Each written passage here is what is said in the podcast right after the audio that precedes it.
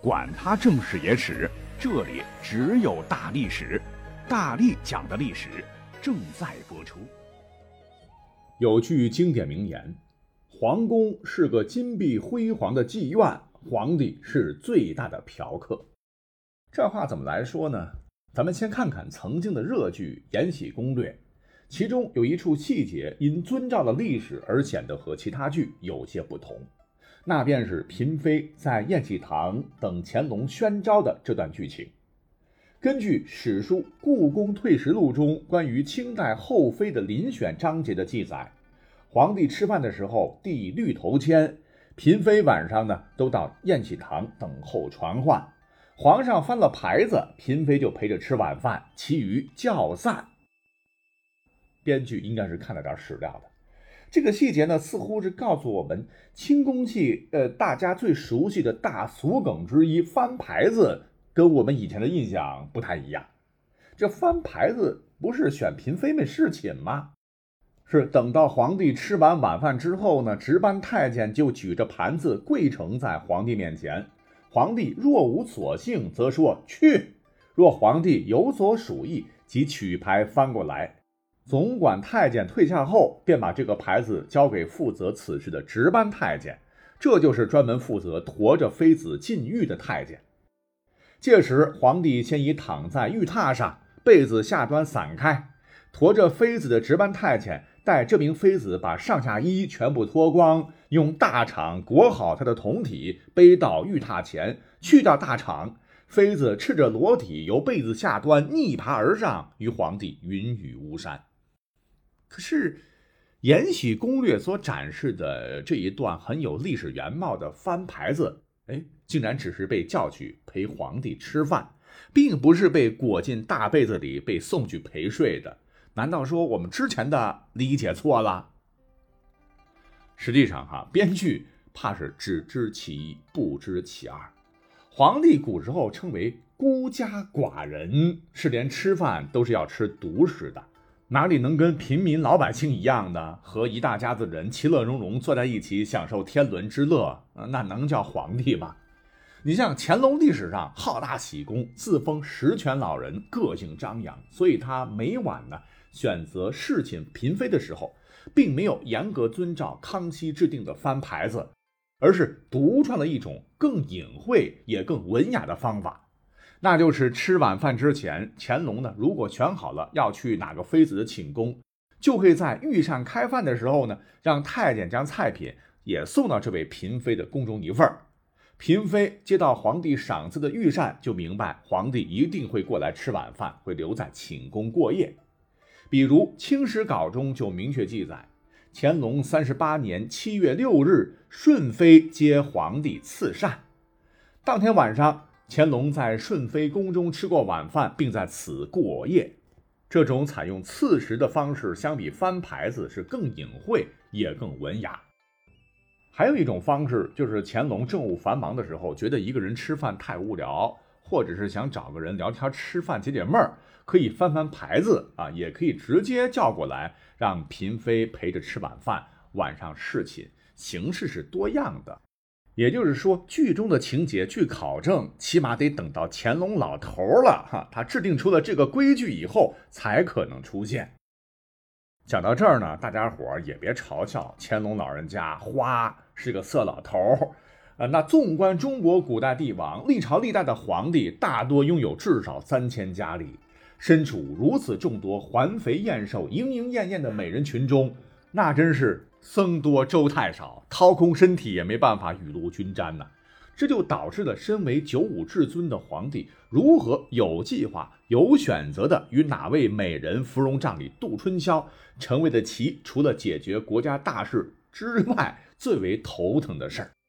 于是，各个我们现代人想都想不到的魔幻手段也是接踵而出。历史上最著名的，当属晋武帝司马炎的。扬车忘幸，宠幸的幸。那作为开国之君，司马炎刚开始的时候还能节制，后来皇后去世，司马炎就成了没人看管的种马，便开始肆意放纵自个儿，在全国各地大肆的选妃子。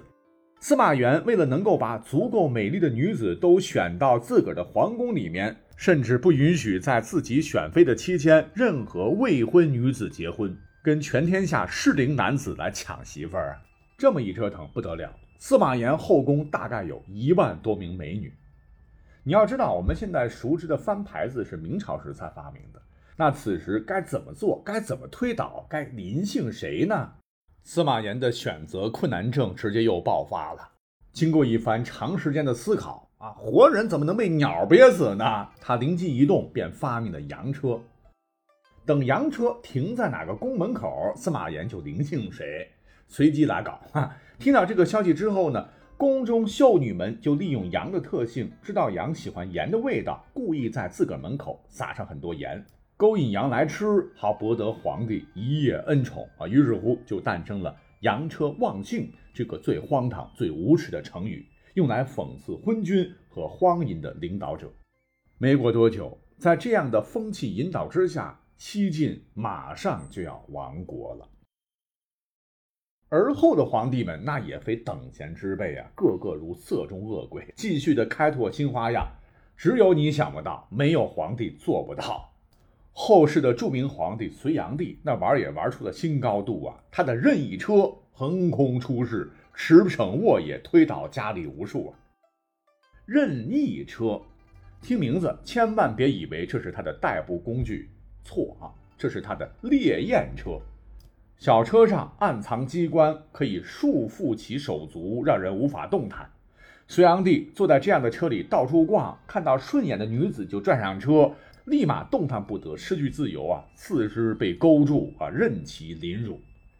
其实想一想哈，即便没有这些束缚手脚的机关，又有几个女子有勇气反抗当朝皇帝呢？啊因而这些机关的作用不是防止女子逃脱，它只是满足隋炀帝的恶趣味。后头继任的唐朝在这方面也是推陈出新呐。比如著名的情种皇帝唐玄宗李隆基，便是开发此等娱乐项目之大成者。也难怪人家资源条件雄厚啊！历史上拥有后宫人数最多记录的正是唐明皇。中国这些大权在握的皇帝哈，历史上往往都有几千个宫女儿。中国的宫女儿，据台湾著名的历史学者博洋先生考证，都是穿开裆裤的，不是为了凉快啊！此设计呢？就是为了方便兴致突发的皇帝那方面的需求。那么，而在这方面，历史上拥有宫女最多的皇帝就是唐玄宗李隆基，其长期拥有的宫女加上嫔妃、贵人啥的数量超过四万名。四万名除以三百六十五，一天一百一十人，一年才能基本轮过来。李隆基那天天喝十全补肾汤也没这个能力呀，那怎么整呢？干脆咱交给上天来决定好了。为了能从这四万只花蝴蝶中选出一只陪自个春宵一度，唐玄宗饶有兴致地玩过蝶镜、银杏和骰子。骰子据传说是曹植当时发明的，也就是北方的骰子嘛。当时还不是赌博玩钱的啊，只是是占卜工具。为了表示庄重，骰子上的点呢涂的都是黑色。但是骰子到了唐玄宗这里的时候，就变成了调情工具，黑色一点情调都没有啊！呃，由此呢就改成了红色。唐玄宗命令后宫的各路美女掷金钱投骰子，投的最多最好的留下来侍寝，由此骰子也被称作错脚媒人。著名诗人温庭筠的名句。玲珑骰子安红豆，入骨相思知不知？就是描写李隆基这段荒唐的事儿。当然，唐玄宗那是个享乐君主啊，不止这一个玩法。等到百花盛开的季节，唐玄宗还会跟着蝴蝶走，蝴蝶落到哪里，他就留在何处。或者，唐玄宗别出心裁。让美女们在自个儿头上插满鲜花，然后让这些人在阳光下排成排站着招蜂引蝶，谁头上的蝴蝶多，谁胜出。这就是所谓的蝶性啊。迎性又是什么呢？这是夏天特有的玩法。每当夜幕降临后，这些美女就开始轻罗小扇扑流萤，谁收集的萤火虫多，谁胜出。还有一种叫香性。也是唐玄宗发明的，但是这个方法的集大成者呢，却是他的后人唐敬宗。相信啊，很简单，就是向妃子身上扔香囊，扔中哪个算哪个，简单粗暴。但是到了唐敬宗这里，哎呦，可就不一样了。别看历史上这位小皇帝十五岁即位，十八岁就 over 了，但是得益于其先祖唐玄宗良好的风流基因的遗传，早早是熟谙男女之事。他在相性的基础上发明了一种风流剑，这种弓箭听名字就不是上战场的哈，它是。竹皮做弓，纸做箭，并且在纸中间放了龙麝墨香，啊，一点点就特别特别香哈。每次要玩的时候呢，就把顺眼的妃子叫到一起，然后唐敬宗弯弓搭箭开始射，但是他从来都不瞄准呐，凭运气吧哈，射中哪个算哪个。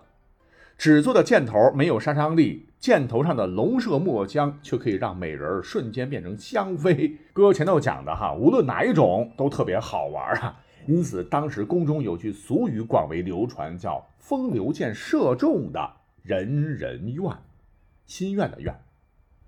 呃，那再后来的皇帝们，虽然说后宫规模再比不了唐玄宗了，可是佳丽众多，竞争也激烈，如何才能得到皇帝老儿的垂青？光等是不行的，人老珠黄那可就悲剧了。由此。聪明的嫔妃们也会主动的发明一些个得到皇帝宠幸之法，以小博大，以慕圣恩。比如历史上最神奇的托梦自荐法，那就成功了。这个方法的发明者便是《清平乐》的主角的宋仁宗的老妈，是中国古代流传的狸猫换太子故事中李妃的历史原型李宸妃。话说李宸妃原本是事后张献太后的一个小宫女儿。有一次，宋真宗偶尔经过，想要洗手，李宸妃赶紧抓住这千载难逢的机会，是巴结着端着盥洗器具前去服侍。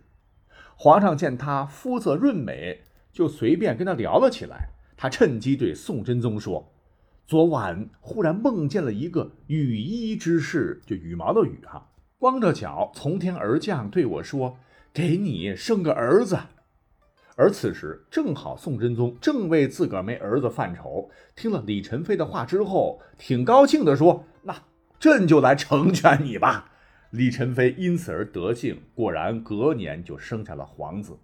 啊，您看看说了这么多，是不是觉得开头说的晋武帝的扬车望性似乎没啥特殊了呢？清宫戏中皇帝睡前的经典动作翻牌子也没有那么十恶不赦了呢，甚至干净的有些可爱。还是回到开头那句经典评价啊，皇宫是个金碧辉煌的妓院，皇帝是最大的嫖客，一点不假。